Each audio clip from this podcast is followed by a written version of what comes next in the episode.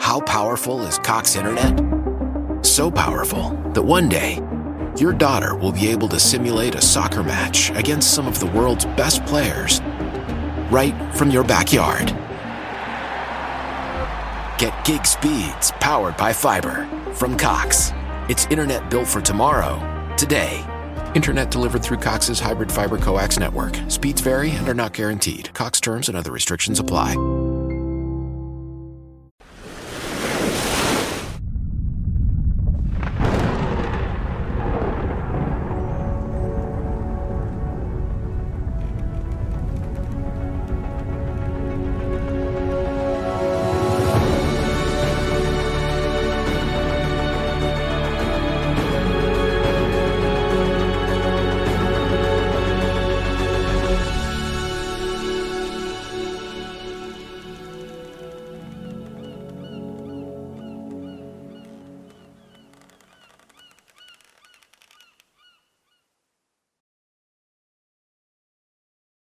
Bom estarmos juntos novamente. Mais um domingo, é o nosso oitavo domingo. Eu tenho contado os domingos, mas hoje será um domingo super especial, onde nós vamos poder novamente celebrar a ceia do Senhor Jesus. Vamos nos lembrar da sua morte, da sua ressurreição e da vida que ele nos dá. Nós estamos vivos e prosseguindo porque ele está vivo em nós. Também estamos começando hoje uma nova série Família Porto Seguro, uma série que já estava planejada e esperamos que essa série seja uma das respostas de Jesus para o seu coração, para a sua família, para preparar você para esse novo tempo. Como tenho feito toda semana, eu quero começar pelas notícias e o resumo da semana. Nós tivemos uma semana muito intensa, mas foi uma semana vitoriosa. Nós tivemos a programação especial do dia primeiro, muitos atendimentos, conversas, distribuição de cestas. Nessa semana, nós distribuímos mais de 600 cestas básicas, 5 mil máscaras, 2.500 vidros de álcool gel para a população de Carapicuíba. Continuamos com esse movimento de cestas, máscaras, produtos de higiene. Se você pode nos ajudar, somar conosco, veja os nossos canais e participe disso. Também quero agradecer muito à igreja e aos amigos da nossa igreja. Nós estamos fechando o mês positivamente. Isso é um milagre. O que significa fechar o mês positivamente? Tivemos as seduções todas, mas dentro dessas seduções Deus nos enviou o maná diário e todas as contas estão pagas. Claro, hoje já começamos um novo mês, começa um novo desafio, mas é assim, um dia de cada vez, todos os dias com Jesus, sabendo que Ele vai nos enviar. Nós precisamos descobrir onde está e irmos lá colher. Também quero agradecer a sua contribuição e apoio para Foco. Também estamos pagando, dentro da redução, as contas da Foco e a Foco continua. Ore por nós. Nessa semana nós vamos planejar e tomar algumas decisões sobre o futuro desse mês e a preparação para o início da transição. Sempre são decisões difíceis, sempre são decisões criativas, mas nós esperamos em Deus a sabedoria, a criatividade e a direção para fazermos a coisa certa, do jeito certo, para a glória dele. Quando eu falo de transição, eu divido essa, fase, essa, essa pandemia em três fases. A primeira é a que está prestes a terminar, quando sairemos gradativamente do isolamento. Pela lei, pela, pela orientação do governador, a, a, o, o decreto vai até o dia 10 de maio. Então, a partir do dia 11, começamos a nos movimentar aos poucos. Até o fim de maio, eu espero que a gente volte a ter um encontro presencial reduzido, dentro das orientações, com toda a segurança, no tempo certo. E quando voltarmos, então, começamos uma segunda fase, que vai ser uma fase de transição para um novo mundo. Essa frase, essa fase, essa transição, no nosso sonho, na nossa visão, ela vai até final de janeiro, então fevereiro de 2021 começaremos uma nova igreja. O que significa uma nova igreja? Novas reconfigurações.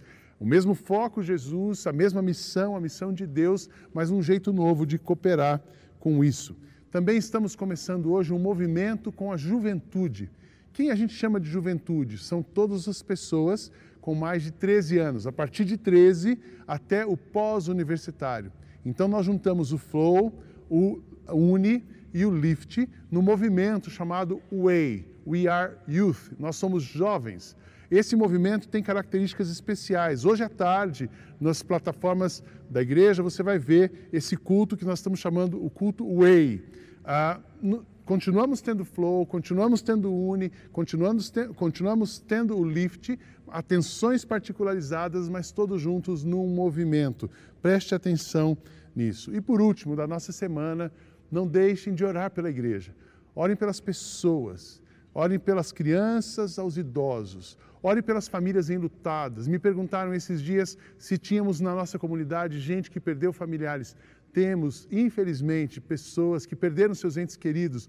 Orem por essas famílias que, além de lutar com toda a dor do isolamento, da pandemia, do futuro, a gente tem, tem que lidar ainda com a dor da perda de um familiar, que é uma dor irreparável, incalculável. Só quem passou por isso sabe e sente. Então, ore por essas famílias, ore pelas famílias que estão empregando pessoas, pelas famílias que precisam de trabalho, ore não só. É, pela, pelas famílias, mas ore pela cidade, pelos governos, pelo Estado e pelo país. Nós somos dependentes de Deus. A nossa igreja não tem um partido. Nós somos cidadãos do reino, exercendo a cidadania neste mundo.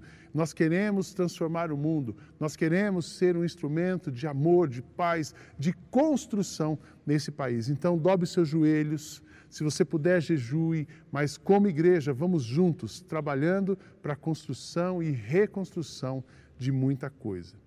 Antes ainda de entrar na mensagem, eu quero ah, fazer uma dinâmica com você.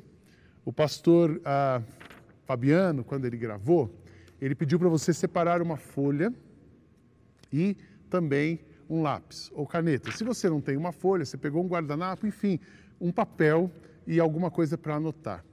Ah, você já ouviu falar que a nossa série é uma série Porto Seguro, então nós temos uma analogia. E eu queria fazer com você uma dinâmica. A primeira coisa, você vai pegar um lado da folha e você vai escrever as suas memórias, é individual, cada pessoa fazendo o seu. Você vai escrever as suas memórias positivas da infância. O que você gosta da sua infância? Eu, por exemplo, eu lembro das comidas da minha avó, arroz com batata. Comida é uma boa lembrança. Eu lembro ah, da roça, do sítio. Eu lembro das brincadeiras de rua. Ah, eu lembro também, uma memória muito forte para mim, é, são as refeições ao redor da mesa. A minha mãe era uma pessoa muito afetiva, ah, então nós tínhamos momentos muito positivos ao redor da mesa.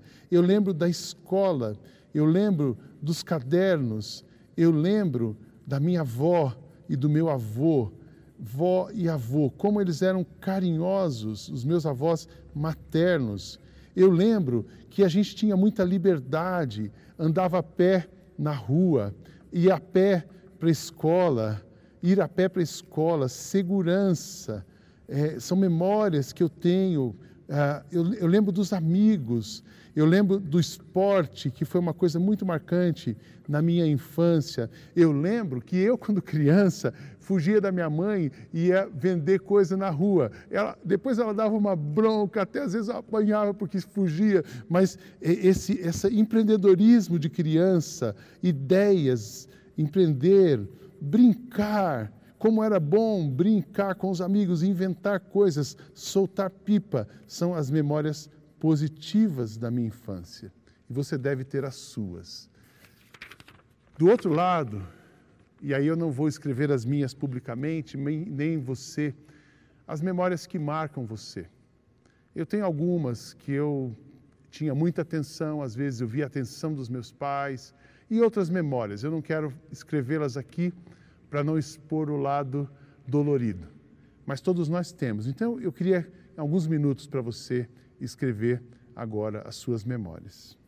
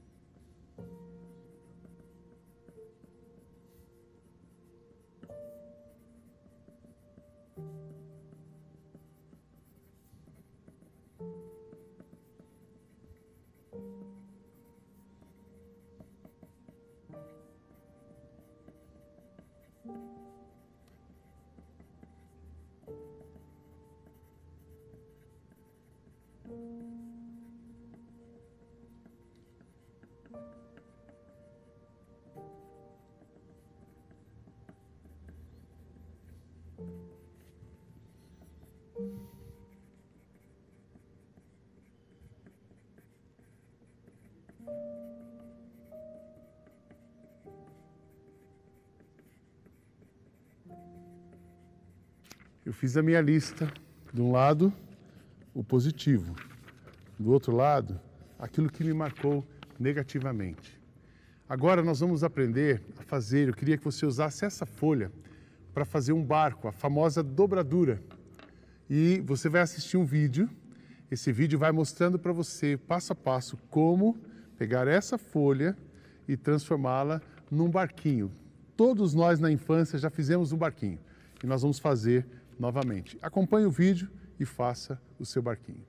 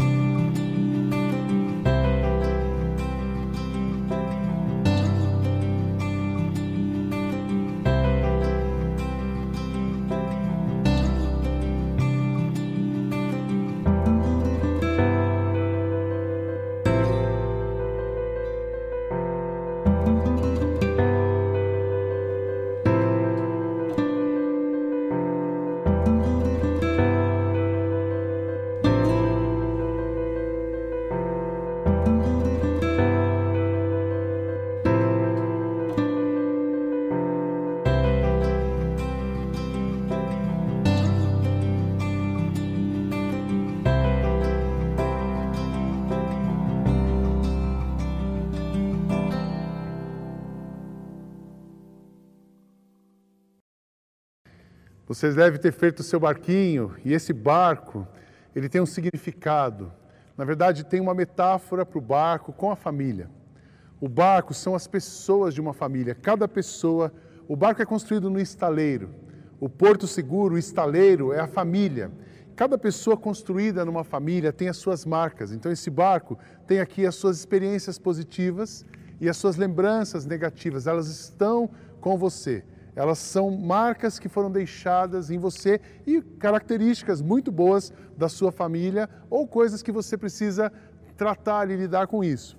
O barco somos nós, a família é o porto seguro, o mar é o lugar onde o barco vai navegar, é o mundo onde nós vivemos e a âncora é Jesus. Todo barco precisa uh, ter um, um ponto de segurança, e para ser a manutenção, o cuidado, o abastecimento precisa estar ancorado. E o barco que tem âncora, ele tem segurança, ele se prepara para novamente voltar ao mar e sair para navegar. Guarde esse barco, nós vamos falar sobre isso o mês todo. Essa é uma metáfora que nós vamos usar. Para falar de família, nós precisamos conceituar famílias. A primeira mensagem de hoje é famílias sólidas no mundo líquido. Mas o que é família? Quando nós estamos falando, nós estamos falando de um conceito que é aquele do dicionário. Se você buscar no dicionário, você vai encontrar famílias são pessoas aparentadas que vivem na mesma casa, ou pessoas do mesmo sangue, ou ainda pessoas da mesma ascendência, linhagem ou estirpe. Elas, ah, isso é uma definição, mas se a gente ampliar esse conceito e tiver um conceito um pouco mais profundo de família, expandido, nós podemos pensar que família é um modelo universal para viver. Ela é o espaço de crescimento, de experiência, de sucesso e fracasso. ela é também a unidade da saúde e na doença. É na família que nós vivemos as melhores experiências. É na família que a gente pode compartilhar as nossas maiores dificuldades. E certamente o ambiente familiar é aquele que vai acolher, que vai cuidar, ou deveria ser o ambiente para acolher, cuidar, restaurar e crescer. Família de verdade, isso acontece. Quando olhamos para a família, estamos falando de três fases. Tem a família original, aquela que você nasceu, seus pais, os seus irmãos, onde você nasceu e cresceu. Ali tem as memórias e a herança dos seus avós. Depois nós temos a família nuclear, que é a família onde você vive hoje. Puxa, mas eu sou sozinho. É a sua família nuclear. Você tem uma família original, mas tem a sua família nuclear. E também tem a família expandida ou estendida. É a família onde já vem os agregados e as novas famílias que se formam a partir da família original. No nosso caso, por exemplo, eu tenho a minha família, meus pais, tive, uh, nós éramos cinco filhos e ali eu cresci. Essa dessa família saem as minhas marcas. Eu me caso com a Kátia, que tem a família original dela, e nós formamos uma família nuclear que tinha três filhas. Nós éramos cinco. Depois tem um agregado, a família se expandiu com a chegada do Henrique, que criou uma nova família com a Marina, e tem o Daniel. Aí agora tem os namorados também chegando em casa. Então a família vai se multiplicando e se expandindo. Junto com os genros chegam as famílias dos genros. Então nós vamos somando histórias mas construindo ambientes de sucesso, de vitórias, de derrotas, de reconstrução, histórias positivas e histórias difíceis que precisam ser tratadas e certamente numa família onde o amor está fluindo, essas histórias são superadas. Quando a gente fala de família, nós estamos falando de família perfeita, nós não estamos falando daquela família do comercial dos anos 80, a família Doriana. Nós estamos falando de famílias reais. Não existe família perfeita mas existe família funcional, que funciona. E uma família funcional é uma família que ama e que tem solidez. Quando a gente fala de famílias sólidas no mundo líquido, o que, que eu estou dizendo do mundo líquido? Tem muita coisa boa para ler sobre o mundo líquido. Tem um filósofo polonês, Bauman, e ele fala, ele escreveu muita coisa sobre o mundo líquido. O mundo líquido tem muito a ver com o que nós estamos vivendo agora. É interessante que era um pensamento e era uma leitura, e hoje ficou muito mais evidente nesse mundo pós-pandemia ou durante a pandemia o que estamos vivendo. Por exemplo, algumas características do mundo líquido: sinais confusos com mudanças rápidas e de uma forma imprevisível. A gente não consegue traçar planos do futuro, esse é o mundo líquido. Capacidade de amar limitada por falta de definições. Vivemos um momento de muitas indefinições, parece que tudo está sendo colocado em xeque relacionamentos em rede, tecidos e desfeitos com facilidade, gerando insegurança e falta de afetividade nas relações. O online é uma benção, é muito bom, nós estamos conectados agora pelo online, mas também muitas relações estão sendo fragilizadas através dessas redes sociais que se formam. Recentemente eu recebi uma mensagem, uma pessoa dizendo: Olha, o nosso casamento terminou por um WhatsApp. Ele me avisou por WhatsApp que não voltaria mais para casa e foi embora. E lidar com essa situação, um meio eletrônico, como que você termina um relacionamento por uma rede social ou por uma plataforma eletrônica, mundo líquido. Os vínculos não são mantidos por longo prazo, o que coloca os laços familiares em jogo. A família está sendo ameaçada, mas nós podemos reagir, nós podemos construir, é possível ter uma família sólida. É, é possível ter uma família que ama, que funciona, que acolhe, que constrói nesse tempo difícil. O mundo líquido também é um mundo que valoriza o que é superficial e muitas vezes irrelevante. Nós estamos percebendo isso, né? Como a gente gastava tempo, recurso, atenção com coisas que não agregavam valor às nossas vidas. E agora nós temos a oportunidade de ficar em casa, de cuidar da família, de ouvir a família, de conhecer a família. Eu ouvi de uma pessoa, eu nunca conhecia a minha família como eu estou conhecendo agora. E é uma excelente oportunidade. Famílias sólidas no mundo líquido, elas se conhecem, nós vamos ver ainda sobre isso. Mas o mundo líquido é um mundo onde as pessoas têm dificuldade de definir a sua identidade. Quem eu sou, o que devo fazer. Para isso, nós vamos então pensar na família sólida. Três características de uma família sólida, olhando para a palavra de Deus e refletindo nas palavras de Cristo na, na, através da Bíblia. Famílias sólidas, primeira característica, pais e filhos vivem uma relação saudável e construtiva. Saudável e construtiva. Onde é que a gente aprende isso? Efésios 5, capítulo, eh, versos 22 a 33 e também a continuação de Efésios 6, de 1 a 4. É um texto longo, mas eu vou ler porque merece a nossa atenção e reflexão. Diz assim: Mulheres, sujeitem-se aos seus maridos como ao Senhor, pois o marido é o cabeça da mulher, como também Cristo é o cabeça da igreja, que é o seu corpo, do qual ele é o Salvador.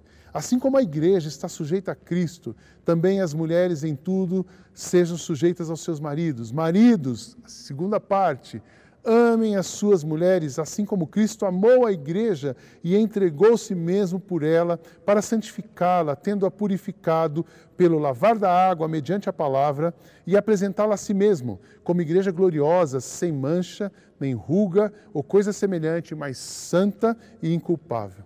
Da mesma forma, os maridos devem amar as suas mulheres como a seus próprios corpos. Quem ama sua mulher, ama a si mesmo. Além do mais, ninguém jamais odiou o seu próprio corpo, antes o alimenta, dele cuida, como também Cristo faz com a igreja, pois somos membros do seu corpo. Por essa razão, o homem deixará pai e mãe e se unirá à sua mulher, e os dois se tornarão uma só carne. Este é um mistério profundo. Refiro-me, porém, a Cristo e à Igreja. Portanto, cada um de vocês também ame a sua mulher como a si mesmo, e cada mulher trate o marido com todo respeito. Continuando, ele fala, Paulo fala para os filhos. Capítulo 6, versos 1 a 4. Filhos, obedeçam aos seus pais no Senhor, pois isso é justo. Honra o teu pai e a tua mãe. Este é o primeiro mandamento com promessa para que tudo te corra bem e tenha longa vida sobre a terra. Pais, não irritem os seus filhos, antes criem-nos segundo a instrução e o conselho do Senhor. O que Paulo está descrevendo aqui é uma família, homem, mulher, um do lado do outro, o homem amando a mulher incondicionalmente. O que Cristo fez pela igreja, ele morreu pela igreja. Marido tem, está, tem de verdade, está disposto a morrer pela sua esposa. Ame a sua esposa ao ponto de você morrer por ela. Mulher, sujeite, no sujeite no sentido de respeite o seu marido. Essa dinâmica do amor e do respeito vão deixar com que os filhos que vivem embaixo de um casal fazem parte da família, mas no papel de filhos, esses filhos tenham as suas crises, o seu desenvolvimento, mas façam isso de uma maneira, vivam isso de uma maneira saudável, pois eles olham para cima e percebem uma dinâmica saudável nos seus pais. Todo casal tem um papel de casal, homem e mulher, tem um papel de pai e mãe, e embaixo do pai e mãe estão os filhos. Esses três limites de uma família saudável precisam ser cultivados. Esses três papéis numa família saudável precisa ser cultivado. No tempo de pandemia, talvez você possa ter misturado esses papéis, ou então apenas o momento de ficar em casa evidenciou que isso já era uma mistura na sua casa. Não, mas casal, você precisa ter o seu tempo, homem mulher. Precisa ter as conversas de homem e de mulher. Ah, pais precisam ter as conversas de pais. E filhos, vocês precisam observar, obedecer e honrar, acolher e entender os seus pais e juntos viverem uma harmonia saudável. Essa é o desenho de uma família funcional. Puxa, mas eu não tenho marido. Tem alguém que vai liderar a casa. Você, mulher sozinha, está liderando a casa. Você está naquele papel de mulher, de mãe e de filhos. É importante ter o papel de mãe, de mulher e de filhos. E, enfim, a configuração. Uma família sólida, cada um respeita um limite, cada um tem e respeita a sua fronteira. E assim, filhos de uma família sólida crescem em uma família onde os seus pais vivem uma dinâmica saudável. A segunda característica, os pais que estão liderando são os melhores professores dos seus filhos, e isso é uma característica de uma família sólida. Pais como melhores professores dos filhos. A melhor escola para o seu filho estudar é a sua casa. E o melhor presente que você pode dar para o seu filho é um casamento saudável. Então é importante pensar nisso quando eu estou dizendo de viver uma relação saudável e construtiva. Não é a escola, é o que você ensina, é o que você mostra. Não é o que você pode comprar num shopping, mas é a maneira como você se relaciona. Um aspecto muito bom dessa pandemia é que a gente não tem a presença da escola de um modo intenso. Nós temos as interações, nós não temos mais o comprar. Existe a compra eletrônica, mas não, não, não tem a ida ao consumo. Mas existe a família existe o limite, existe o exemplo, existe o ensinamento, existe o tempo que você pode dedicar para a sua família. Então eu queria encorajar você nessa semana, pai e mãe. Primeiro, que vocês retomassem o tempo de vocês. Esses dias foi interessante, as nossas filhas são adultas e elas disseram assim: a gente acordou cedo e ficou ouvindo vocês conversando. Vocês conversam muito, né? de manhã. A gente não viu que vocês estavam conversando, mas a gente viu que vocês estavam conversando. Elas até brincaram. Os velhinhos estão conversando muito. É isso mesmo. Homem e mulher precisa continuar conversando. Mas também sente ao redor da mesa com a sua família. Quantas conversas boas, difíceis e positivas nós estamos tendo com as nossas filhas nesse tempo. Mantenha o diálogo, separe um tempo essa semana. Não culpe a escola mas ao contrário, transforme a sua casa numa super escola, num super ambiente, que você seja, pai e mãe, os melhores professores que o seu filho possa ter. Isso vai dar segurança, isso vai estabelecer limites, isso vai ajudá-los a avançar, a caminhar, a navegar nesse mundo com mais segurança. A segunda característica de uma família sólida no mundo líquido Famílias sólidas são movidas pela essência e desenvolvem hábitos saudáveis. Eu gosto muito do texto de Salmos, capítulo 127, versos 1 a 5. Quando a gente pensa em família, esse é um dos textos mais preciosos. Se o Senhor não edificar a casa, não adianta nada trabalhar para construí-la. Se o Senhor não proteger a cidade, não adianta nada os guardas ficarem vigiando. Não adianta trabalhar demais para ganhar o pão, levantando cedo e deitando tarde, pois é Deus quem dá o sustento aos que Ele ama, mesmo quando, mesmo quando estão dormindo. Os filhos são um presente do Senhor, eles são uma verdadeira bênção. Os filhos que o homem tem na sua mocidade são como flechas nas mãos de um soldado. Feliz o homem que tem muitas dessas flechas, ele não será derrotado quando enfrentar os seus inimigos no tribunal. São sustentadas pela essência. A essência é Cristo em nós. A essência é Deus dirigindo a nossa vida.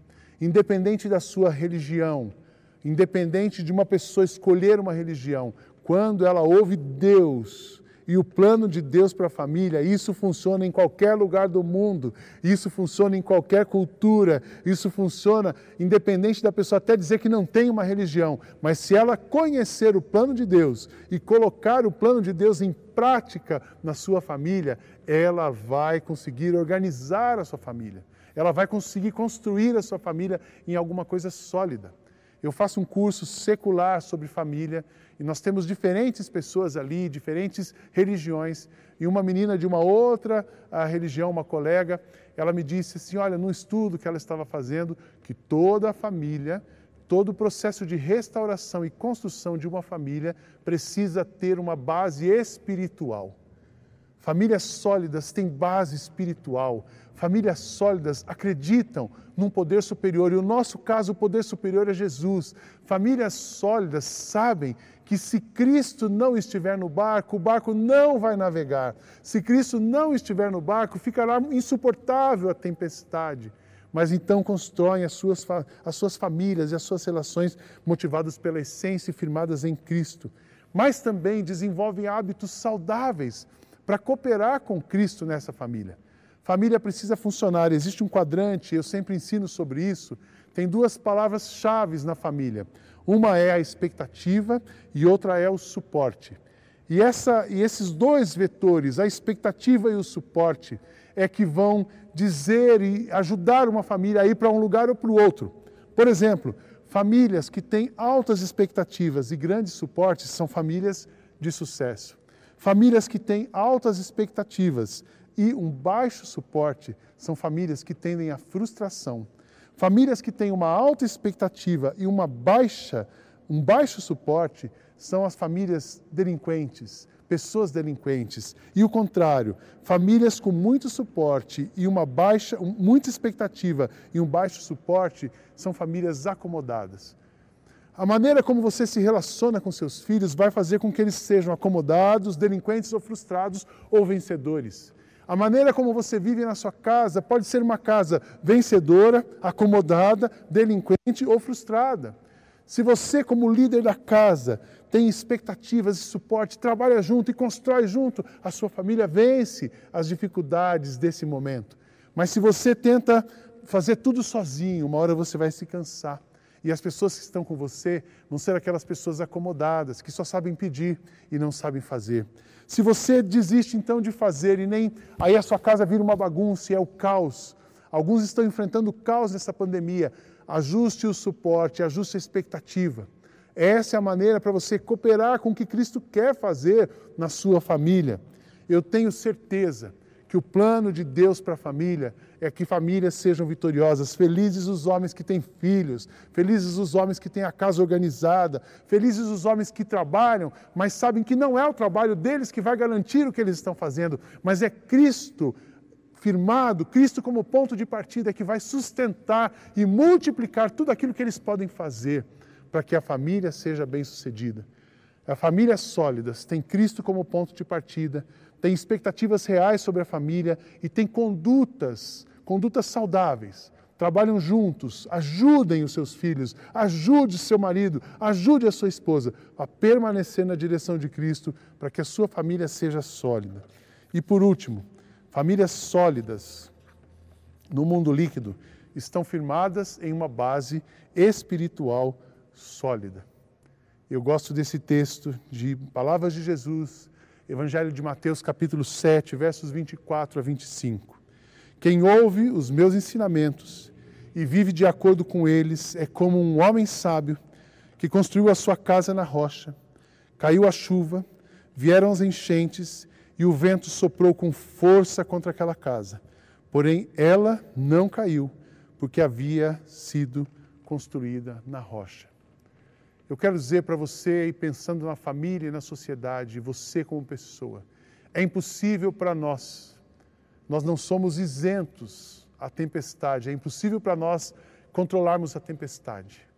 Nós vamos passar por ela, mas se os nossos pés estão firmados na rocha, se o seu barco tem uma âncora segura, você vai passar pela tempestade, o vento vai terminar e você vai permanecer intacto. Isso é uma promessa, isso é um ensinamento.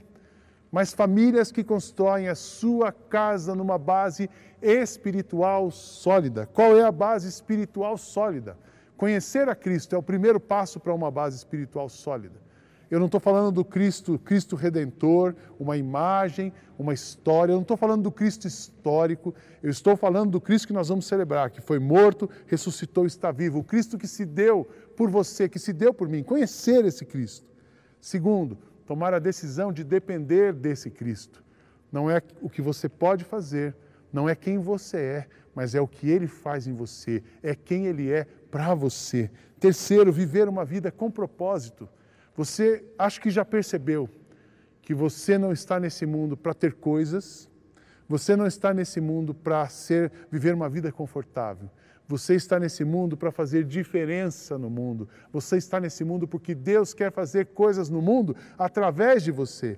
Não é sobre você, é sobre Ele. Não é para você, é para a humanidade, é para a glória dele. Nós temos ouvido muito sobre isso. Então, a pessoa entendeu o seu propósito e vive motivada por isso.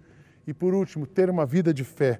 Uma casa construída sobre uh, alicerces, uma família construída e firmada numa base espiritual sólida. É uma família de fé, uma família que acredita nas coisas que não vê. É uma família que tem esperança, que tem certeza que as coisas vão dar certo. E é uma família que age com amor. A fé leva à esperança, a esperança leva ao amor. E o amor é que faz você se mover. E esse movimento nos leva à vitória.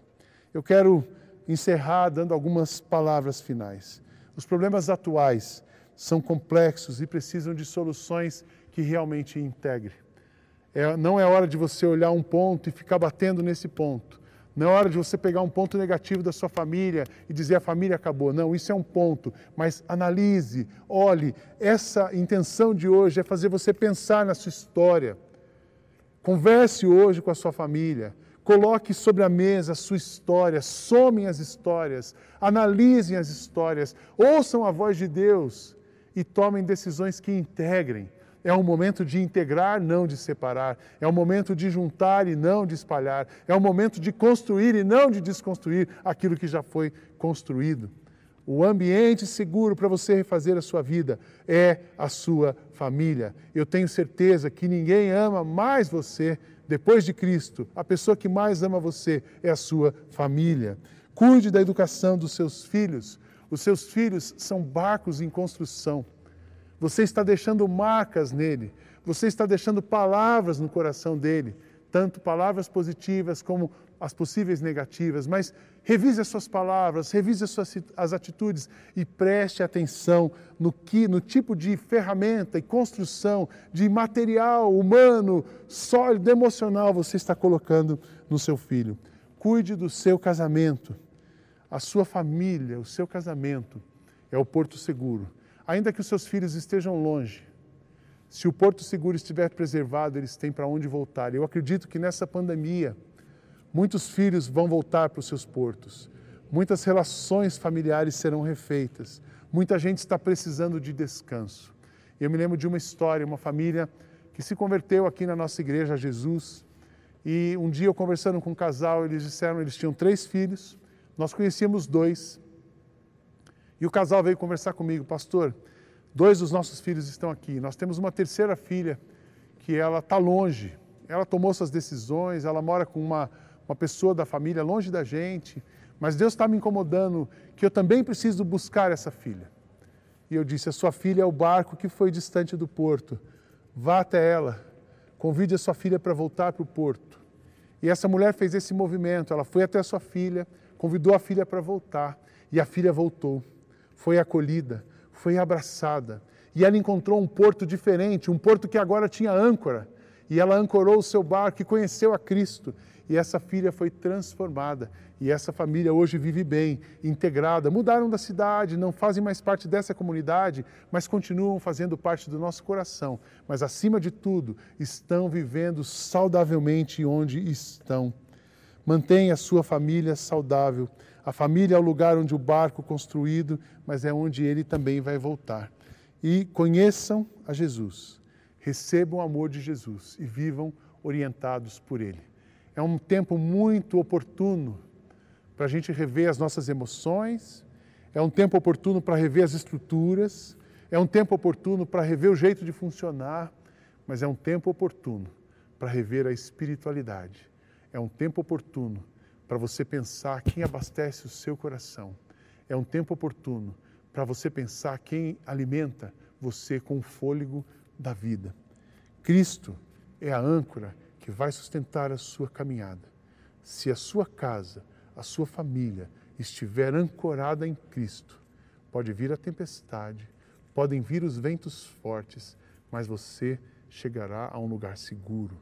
Ele é o dono do barco, ele é o dono do mar. Ele é o Deus que controla a tempestade. Construa famílias sólidas nesse mundo líquido. O mundo é líquido, mas Cristo em você pode dar a você uma família sólida. Deus abençoe você, a sua família e o seu tempo em casa. Se você me perguntar qual foi um dos momentos mais significativos na minha jornada espiritual, eu diria que foi o mês passado, quando nós celebramos em casa a ceia e percebemos que estávamos unidos com toda a nossa comunidade.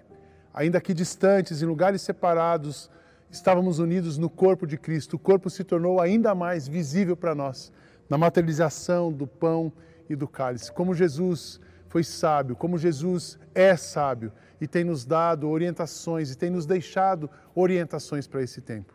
Hoje, mais uma vez, nós estamos celebrando a ceia do Senhor. A ceia do Senhor é o momento onde nos lembramos da morte, da ressurreição e da vida de Cristo. Nós celebramos vida, celebramos o que ele fez e faz em nós por nós.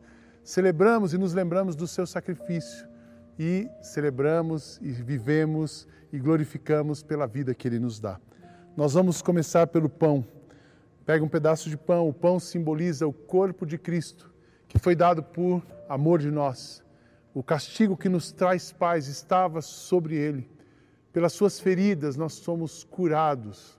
Hoje eu e você, nós podemos ter vida, nós podemos ter a nossa história redimida, porque Cristo morreu por nós. Levante o seu pão, vamos fazer juntos a nossa declaração de fé.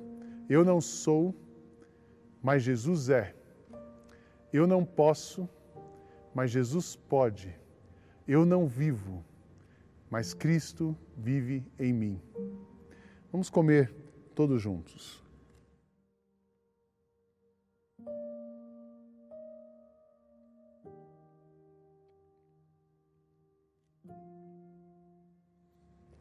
Da mesma maneira, Jesus tomou o cálice e disse: Este cálice representa o sangue da nova aliança, o sangue que foi derramado na cruz, que nos limpa e nos purifica de todo pecado, mas o sangue que nos garante a vitória.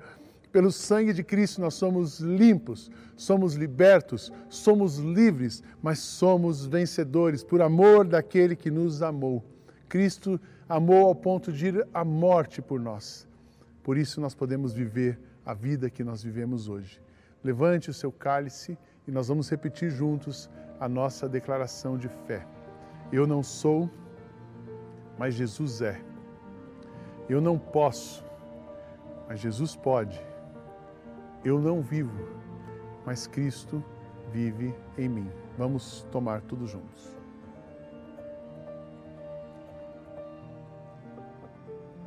O seu coração, com as suas orações, glorifica Jesus. Glorifique a Ele pela vida, glorifique a Ele pelos símbolos e ordenanças, glorifique a Ele porque nós temos certeza da vida. A nossa vida vale a pena, porque Cristo vivo está. Muito obrigado, Jesus, porque o Senhor tem renovado diariamente a nossa alegria, a nossa esperança, tem refeito as nossas histórias, mas acima de tudo, tem nos mantido firmes no Senhor. Obrigado pela tua morte, pela tua ressurreição, pela vida que nós temos. Que o Senhor seja sempre honrado, glorificado, lembrado e proclamado através de nós. Abençoa o teu povo onde está neste momento, nessa semana. Que a graça do Senhor Jesus, o amor de Deus, o nosso Pai, o consolo, a direção e o mover do Espírito seja com cada pessoa que está conectada e todo o povo de Deus espalhado na face da terra, em nome de Jesus. Why? Why? If you Why? have T-Mobile 5G home internet, you might be hearing this Why? a lot. Why? Every time your internet slows down during the busiest hours. Why? Why? Because your network gives priority to cell phone users. Why? Good question. Why not switch to Cox Internet with two times faster download speeds than T-Mobile 5G home internet during peak hours? Okay. Stop the whys and visit cox.com slash 5G home for details. T-Mobile prioritizes certain T-Mobile phone users over home internet users during times of congestion.